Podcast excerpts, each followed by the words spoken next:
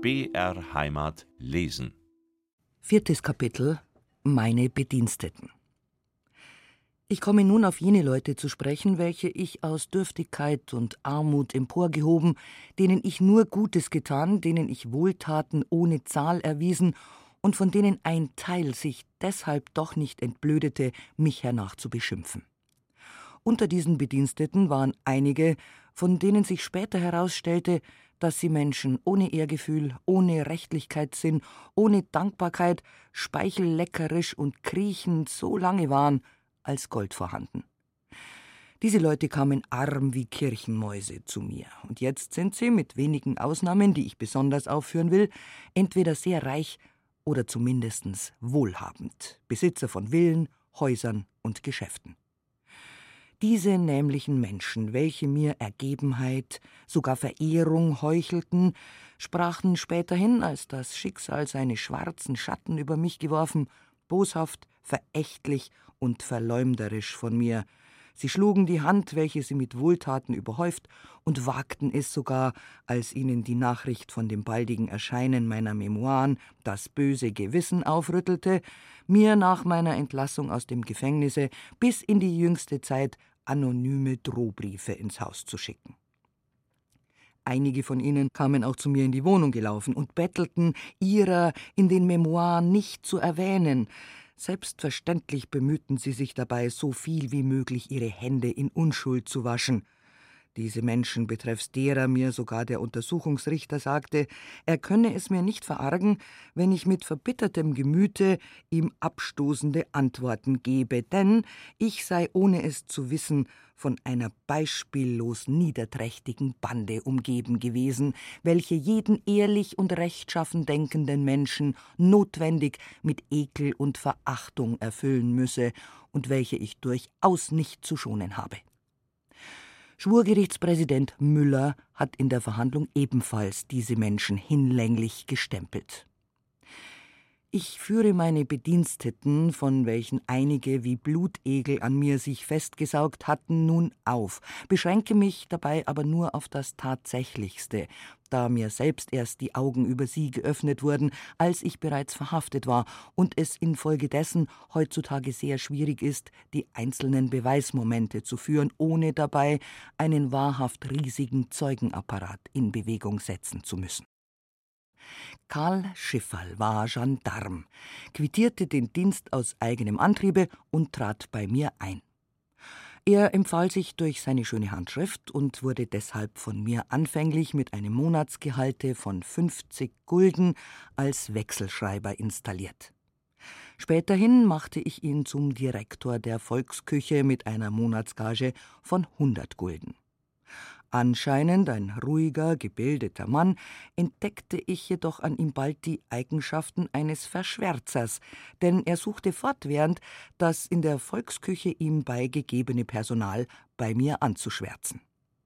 In meiner Verhandlung sagte er unter anderem aus, ich hätte mich für reich ausgegeben und die Behauptung aufgestellt, dass ich geheime Hilfsquellen besäße. Diese lächerliche Bemerkung erklärte ich sofort für unwahr, machte dem Zeugen den Vorwurf des Meineids und zog mir dadurch einen Ordnungsruf von Seite des Präsidenten zu. Späterhin dachte ich über diese Behauptung des Schifferl nach, und da erinnerte ich mich, dass mir einmal ein Zeitungsschreiber mitgeteilt hatte, es ginge das Gerücht, als hätte ich in meinem Keller 18 Millionen versteckt, welche ich von den Jesuiten erhalten haben sollte. Dieses erzählte ich dem Literaten Frenkel im Beisein mehrerer meiner Bediensteten, und darunter mag sich wohl auch dieser Schifferl befunden haben. Wir lachten damals recht herzlich über dieses dumme Gerücht, welches übrigens von einem anderen an Albernheit noch überboten wurde, wonach mir nämlich der verstorbene König Ludwig einen ganzen Koffer voll Gold hinterlassen haben sollte. Schifferl war arm zu mir gekommen, nach meinem Sturze war er ein wohlhabender Mann und kaufte Bauerngüter und Waldungen. Georg Rupp aus Schwaben gebürtig, legte Geld bei mir an und fragte mich einmal, ob, wenn er den Militärdienst quittiere, er wohl in meinem Geschäfte ankommen könne. Ich bejahte dieses und installierte ihn in der Folge als Zahlmeister. Als solcher war er sehr gewandt. Er, der vorher nur ein kleines Kapital besaß, besitzt jetzt ein bedeutendes Vermögen. Josef Rupp fand sich schon als Unteroffizier häufig bei mir ein und wurde späterhin als Wechselschreiber bei mir engagiert. Auch er soll jetzt ein sehr vermögender Mann sein, obwohl er bei mir nur 50 Gulden monatlich Gehalt erhielt. Dieser Rupp, welcher in Ausnahmefällen auch die Quittungsbücher führte, behauptete in der Verhandlung, dass die Namen der Ausgezahlten nicht immer eingetragen worden wären. Eine vollständig unwahre Behauptung. Wenn es übrigens jemals der Fall gewesen, dann hätten die Schuld meine Bediensteten, deren Aufgabe es war, alles gewissenhaft einzutragen. Auf Versäumnis stand sogar augenblickliche Entlassung. Solche Leute, welche nicht schreiben konnten, unterzeichneten mit drei Kreuzen, ein auch bei den Behörden den Schreibunkundigen gegenüber eingeführter Brauch. Meine Leute hatten aber in diesem Fall die strengste Order, diesen Kreuzen die Namen des Betreffenden sowohl als auch derjenigen beizufügen, für welche das Geld eigentlich geholt wurde. Übrigens besaß ich ja außer den Quittungsbüchern auch noch die Wechsel, welche, wenn gleich durchrissen, zusammengebunden verwahrt wurden. Johann Kastner, ehemaliger Ausgeher in einer Buchhandlung, wurde dadurch mit mir bekannt, dass er aus eigener Initiative, wahrscheinlich in dem Glauben, sich hierdurch bei mir einzuschmeicheln, dem Redakteur Napoleon Vecchioni eine Ohrfeige gab. Ich hatte diesen Menschen vorher nicht gekannt und nie gesehen, als er plötzlich für andere bei mir Geld anlegte. Bei dieser Gelegenheit wurde er mir von den Anwesenden mit dem Zurufe bezeichnet: Sengs, gnädiges Fräulein, das ist der, der am Vecchionia Watschen gegeben hat. Ich hatte von der Geschichte gehört, und ich kann auch heute mit gutem Gewissen sagen, dass mir diese ganze Ohrfeigenaffäre nichts weniger als angenehm war, da ich sehr richtig annahm, dass man diesen Kastner nur als das von mir kommandierte Werkzeug betrachten würde. Ich sah mir auf dieses hin diesen Kastner näher an und bedeutete ihm, dass es mir durchaus nicht lieb sei, dass er sich in solch gewalttätiger Weise zu meinem Ritter aufgeworfen habe. Er antwortete hierauf, dass er, der durch Anlegen schon viel Geld bei mir verdient, erbittert gewesen sei über diese ewigen Schimpfereien in den neuesten Nachrichten und dass er sich deshalb an dem Redakteur derselben gerächt habe.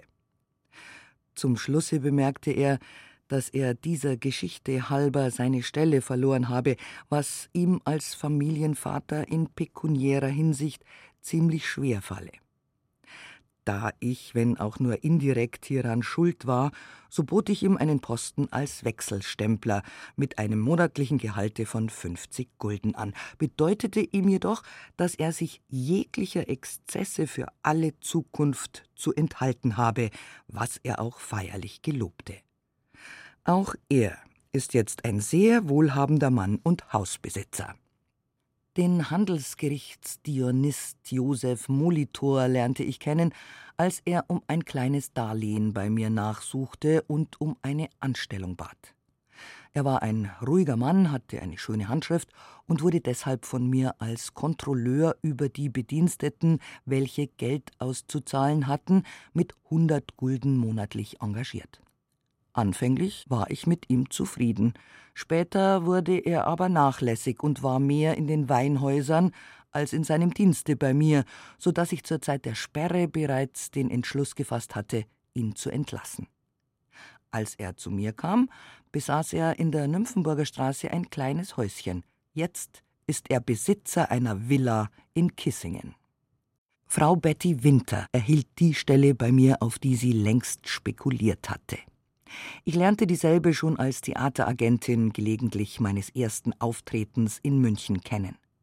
Damals, einen Tag nach der Vorstellung, schrieb sie mir einen äußerst entflammierten Brief, worin sie versicherte, dass ich mir durch meine Darstellung alle Herzen gewonnen hätte. Als sich Frau Winter bei mir und meiner Mutter vorstellte, da machte sie durch ihre anscheinende Liebenswürdigkeit auf mich sowohl als auf meine Mutter den besten Eindruck, und meine Mutter befreundete sich mit ihr, während sie in meiner speziellen Gunst schon deswillen stieg, weil sie ebenso leidenschaftlich Zigarren rauchte als ich. Als ich später nach München zurückkehrte, da befand sie sich nicht in den glänzendsten Verhältnissen, was man auch heute noch von ihr glauben könnte, wenn man nach ihrer Kleidung urteilen wollte.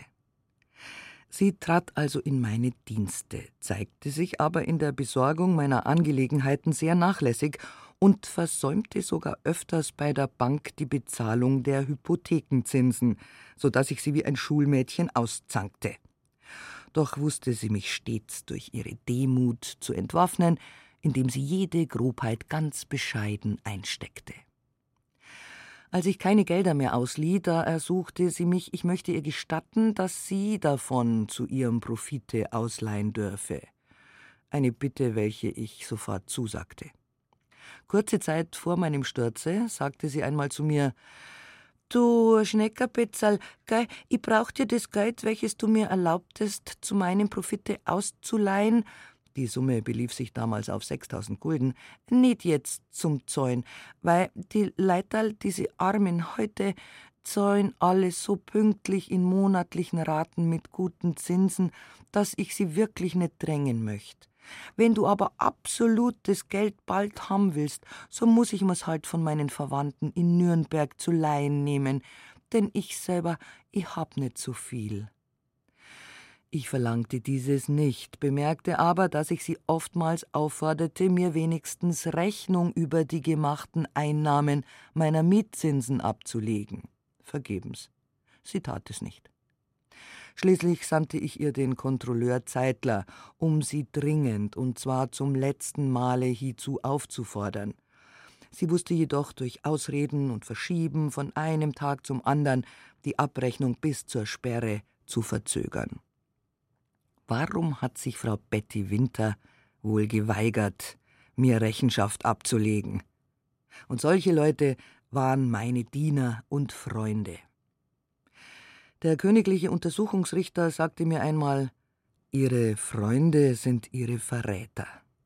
Es waren die Ratten, welche an dem versinkenden Schiffe nagten. Sie haben keine Gründe, dieselben zu schonen, denn Ihre Bediensteten und Schmarotzerfreunde werden nicht gebrandmarkt genug vor der Welt dastehen. Jakob Weber wurde als Hausmeister für meine sämtlichen Häuser, ferner als Auswechsler für meine Obligationen und für sonstige Kommissionen angestellt und genoss solches Vertrauen, dass ich ihm die Schlüssel zu dem Silbergelde während meiner Ausflüge übergab, um allenfallsige Zahlungen zu leisten. Auch er, welcher ein Monatsgehalt von 50 Gulden bezog, soll sich in wohlhabenden Verhältnissen befinden, obwohl er sich sehr arm stellt. Zur Aufsicht über meine verschiedenen Häuser fand sich ein Mann in der Person eines mir gegenüber wohnenden ältlichen Ministerialfunktionärs namens Heinrich Zeitler. Dieser Herr ließ mich eines Tages durch meinen Portier fragen, ob er mir nicht einen nachbarlichen Besuch abstatten dürfe. Ich bewilligte dies gerne und fand in ihm einen äußerst angenehmen, heiteren Gesellschafter, für den ich schon deshalb Sympathie fasste, weil er meinem Onkel Lefeld sehr ähnlich sah. Er wusste den Verkehr mit mir geschickt fortzusetzen, indem er sich sehr witzig zeigte, viele Späße machte und mir auch humoristische Briefe schrieb, welche zu Gerichtshänden gelangten und vorgehalten wurden. Er verkaufte auch einige Brillanten an mich, darunter eine Uhr mit einem Smaragdschlüssel, welche ich meiner Mutter zum Geschenk machte. Später stellte Zeitler die Anfrage an mich, ob ich ihm nicht eine Anstellung bei mir geben könnte, da er nur ein ganz kleines Gehalt beziehe, und ich übergab ihm nun die Oberaufsicht über meine sämtlichen Häuser. Ich kann nicht anders sagen, als dass er dieses Geschäft sehr gewissenhaft besorgte, indem er die Mieteinnahmen sehr gut verbuchte. Er verlor nach meinem Sturze seine Stelle, was mir eigentlich leid tut, da ich ihm außer einer gewissen Schmarotzermanier nichts vorzuwerfen habe. Michael Kreuzer früher Wirt, lernte ich dadurch kennen, dass er bei mir viel Geld einlegte und sich durch den reichlichen Gewinn, der ihm hierdurch zufiel, lebhaft für mich interessierte. Er trat in meine Dienste, nachdem er seine Wirtschaft aufgegeben, und seine Aufgabe bestand darin, jene Leute einzuschreiben, welche Obligationen brachten. Mein Privatsekretär hatte meine Korrespondenz sowie auch ein Kopierbuch zu führen, in welchem alle von ihm abgeschickten Briefe eingetragen werden mussten. Briefe erhielt ich von nah und fern. Aus Berlin, Karlsruhe, Tirol, Österreich und so weiter erhielt ich solche, teils mit Geld von ganz unbekannten Leuten zugeschickt. Diese Sendungen hatte mein Sekretär in meinem Auftrage dahin zu beantworten, dass Adele Spitzeder für die geschickten Summen keinerlei Sicherheit biete und dass die Übergabe der Gelder reine Vertrauenssache wäre. Als Literat in meinem Münchner Tagblatt hatte ich einen gewissen Feist, welcher mir empfohlen worden war, als Redakteur angenommen. Ein anderer Literat hatte ohne einen Auftrag von meiner Seite gegen die neuesten Nachrichten eine Broschüre geschrieben. Der ganze Inhalt missfiel mir derart, dass ich eine Unmenge von Exemplaren, welche er mir zur Verfügung stellte, als Makulatur einstampfen ließ. Derselbe wollte auch in meiner Zeitung schreiben, doch ich refüsierte meistens und ließ diese Produkte oft noch spät abends aus der Druckerei holen, ehe sie zum Abdrucke gelangten. Schließlich gab ich dem Buchdrucker Koch den Auftrag, überhaupt nichts mehr von anderen anzunehmen, ehe ich nicht davon in Kenntnis gesetzt sei. Man sagte mir seinerseits wiederholt und eindringlich, Sie müssen erlauben, diese Leute tüchtig herunterzuhauen. Man begreift nicht, warum sie sich von diesen Salvavene neuesten Nachrichten herunterputzen lassen. Ich antwortete stets, dass mitunter die höchsten Persönlichkeiten von der Presse angegriffen würden und dass es noch nie die schlechtesten Früchte gewesen seien, woran die neuesten Nachrichten genagt hätten. Einige Male nur, als in den Blättern behauptet wurde, ich hätte meine Zahlungen eingestellt, die Volksküche wäre geschlossen und ich zöge meiner Gesundheit halber in ein milderes Klima, da ließ ich durch ihn Erwiderungen in die Blätter setzen, worin all dieses als erfunden und unwahr bezeichnet wurde. Dies waren die einzigen Artikel, welche in meinem Auftrag vom Stapel liefen, und diese ließ ich nur deshalb schreiben, weil ich über solche Unwahrheiten empört war. Alles andere, was man noch zu veröffentlichen beliebte, geschah nicht in meinem Auftrage, geschweige denn unter meiner Inspektion. Ich bezahlte übrigens meine Steuern und brauchte nicht zu dulden, dass man mich durch boshaft erfundene, unwahre Nachrichten schädige. Niemand hatte von mir den Auftrag erhalten, die Leute durch Anpreisung der Rentabilität oder durch andere Vorspiegelungen zu bestimmen, mir ihre Gelder anzuvertrauen, ein solches Gebaren wäre in offenbarem Widerspruch mit dem in meinem Kopierbuche heute noch zu findenden Passus gewesen, wonach ich für dargeliehene Gelder keinerlei Garantie biete. Verschiedene Schriftstellerleins beliebten über mich Theaterstücke zu fabrizieren, welche aber, obgleich nicht in sehr schmeichelhafter Weise abgefasst, doch nur Reklame für mich waren. Einmal gab ich jemand den Auftrag, nach Augsburg zu fahren, um mir über ein derartiges Theaterstück berichten zu können. Kaum war derselbe fort, so tauchte in mir die Idee auf, ob nicht ein Bediensteter von mir selbst dabei beteiligt sein könnte. Ich sandte deshalb meinen Kontrolleur Zeitler nach, von dem ich wusste, dass er alles aushorchen kann. Zeitler eine gewandte Spürnase und ein echter Spion, wie ich später ausführlich dartun werde, folgte mit einer wahren Lust der Fährte und rapportierte mir hernach, dass wirklich ein Bediensteter bei der Sache beteiligt gewesen sei. Dieser machte aber, als ich ihm dieses vorhielt, ein ganz unbefangenes Gesicht und leugnete alles ab. Der Nämliche war es auch, der mir den Rat erteilte, eine Volksküche zu gründen. Auch verfasste er die Statuten und die Plakate. Aus dem Volke und für das Volk. Aus dem Volke ward's gegeben und dem Volke sei's geweiht. Gott ohne unser Streben, dass es dauere Zeit und Ewigkeit. Er hoffte nämlich Direktor dieser Volksküche zu werden. Allein ich fürchtete seine zwei Gesichter und gab diese Stelle einem anderen. Dieser war auch Almosenier. Er musste nämlich die verschiedenen Bittschriften, denen Atteste von Bürgermeistern und Ärzten beigegeben waren, mir vorlegen und hernach die Gelder verabfolgen. Mit Geldangelegenheiten hatte er sich nicht zu befassen. Er war eben nur mein Privatsekretär. Die Äußerung, welche er gemacht haben soll, als müsse innerhalb eines bestimmten Zeitraumes mein Unternehmen durch die Zinsenauszahlung erdrückt werden, entbehrt also jedes Zahlenfundaments. Auch kam einmal ein Bekannter in anscheinend größter Entrüstung zu mir und berichtete, dass in den neuesten Nachrichten ein Inserat abgedruckt sei, worin einer die Wette anbiete, dass bis August 1873 mein Geschäft nicht mehr existiere. Ich gab den Auftrag auszukundschaften, wer der Urheber desselben sei. Ein Bediensteter machte sich auch sofort auf die Socken, Allein seine Nachforschungen hatten keinen Erfolg. Auch will es mir scheinen, als habe einer meiner Bediensteten am 12. November darum gewusst, dass eine Gerichtskommission zu mir kommen werde, denn eine halbe Stunde vor dem Eintreffen der Gerichtskommission gab er vor, einen notwendigen Gang für mich machen zu müssen, aber kam an jenem Tag nicht wieder. Nach meiner Entlassung aus dem Gefängnisse teilte mir eine Frau Rottheim mit, dass mich einer meiner Bediensteten gerne besuchen wolle und dass er, als er gehört, ich wäre in Marienbad, das Reisegeld dorthin habe pumpen wollen. Einige Tage vor meiner Abreise nach Wildbad erschien er bei mir mit dem freundlichen Gesicht. Er wurde aber von mir damals sehr kühl empfangen. Auch stellte ich ihn über Verschiedenes aus vergangener Zeit zur Rede.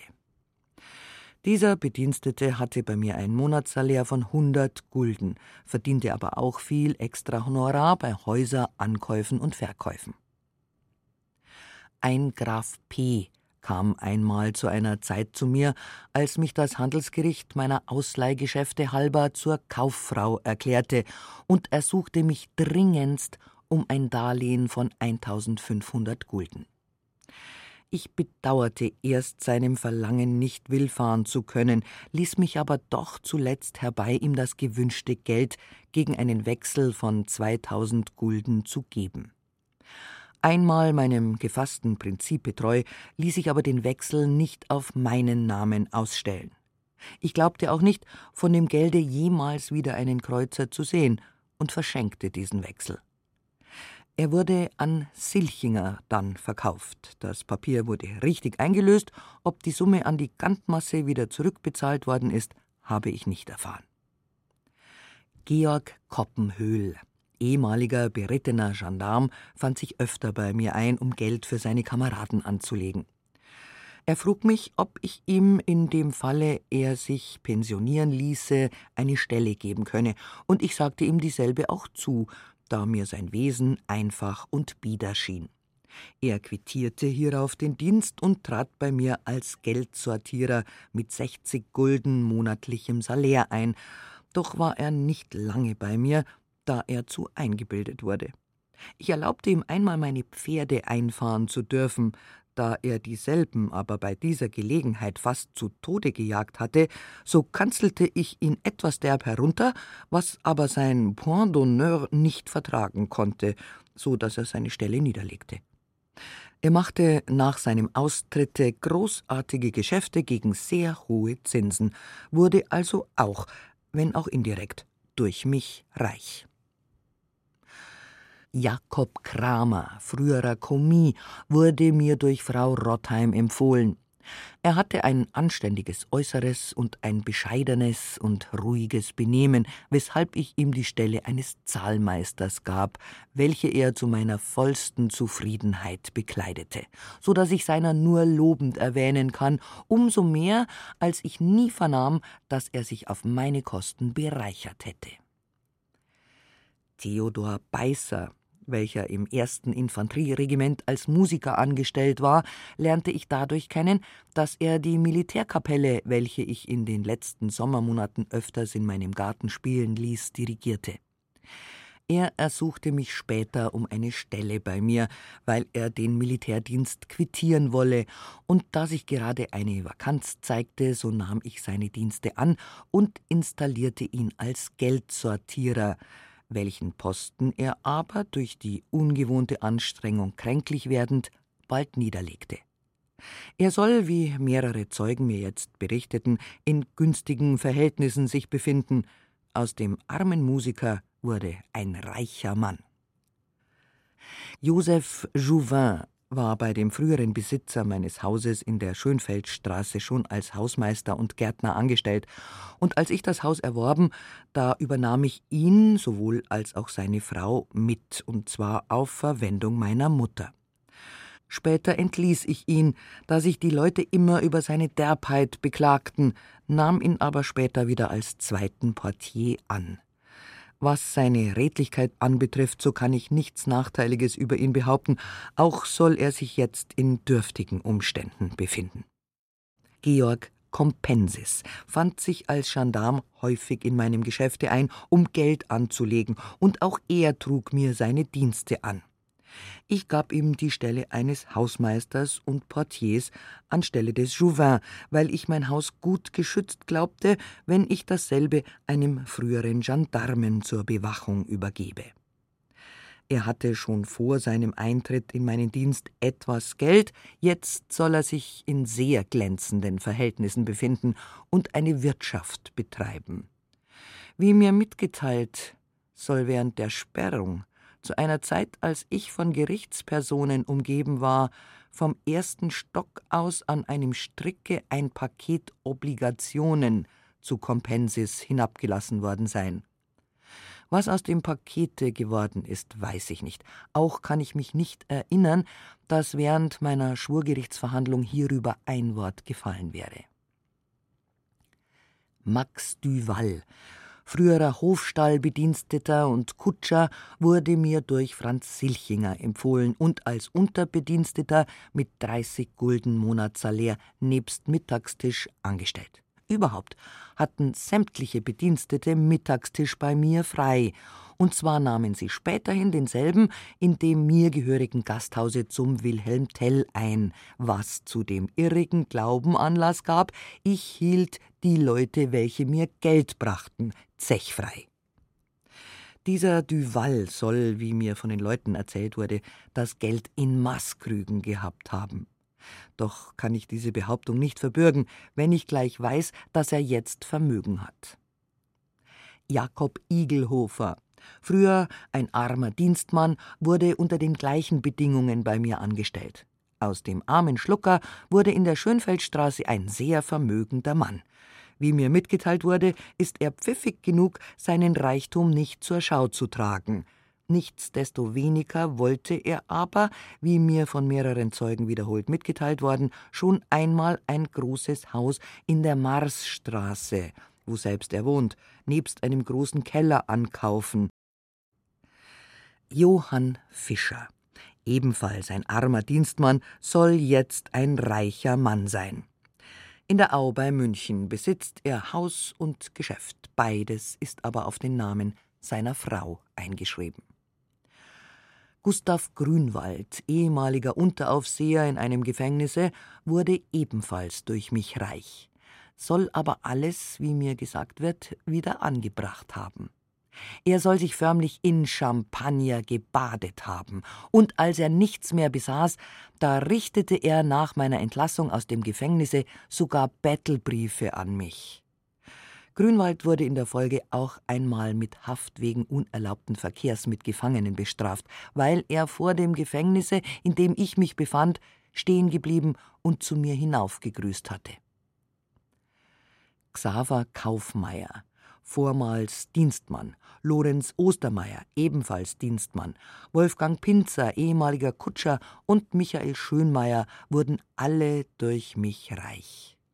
Auch ein gewisser Michael Zierl wurde durch mich zum vermögenden Manne, spielt aber immer noch den armen Dienstmann. Xaver Mooseder kam ebenfalls als armer Dienstmann zu mir. Über ihn gingen sehr häufig bei mir Klagen ein, weil er im Geldanlegen für andere nicht sehr reell gehandelt haben soll. Von mir zur Verantwortung gezogen, stellte er alles entschieden in Abrede. So dass ich meinen Zahlmeistern strenge befahl, ihm scharf auf die Finger zu sehen. Er ist jetzt zum sehr vermögenden Manne geworden und besitzt eine sogenannte Tändlerei. Georg Wagner, ehemaliger Gefängniswärter, war wohl zu kurz bei mir, um seinen Teil ins Trockene zu bringen.